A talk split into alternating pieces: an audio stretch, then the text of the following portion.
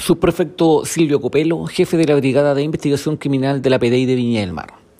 En estas diligencias, los detectives de la Brigada de Investigación Criminal de la PDI de Viña del Mar detuvieron por el delito flagrante de receptación a una mujer de 24 años, chilena, sin antecedentes policiales, la cual estaba comercializando a través de la red social de Facebook en el sector de recreo de la ciudad Jardín un automóvil con encargo por el delito de robo, hecho que había sido denunciado en la comuna de Quilpué en el mes de agosto del presente año, cuyos antecedentes fueron aportados por la misma víctima del delito.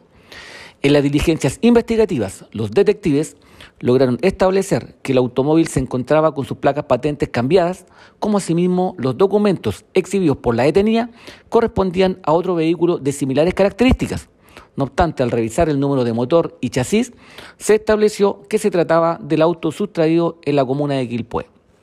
Por instrucción del fiscal de turno, la detenida será puesta a disposición del juzgado de garantía de Viña del Mar para su respectivo control de detención.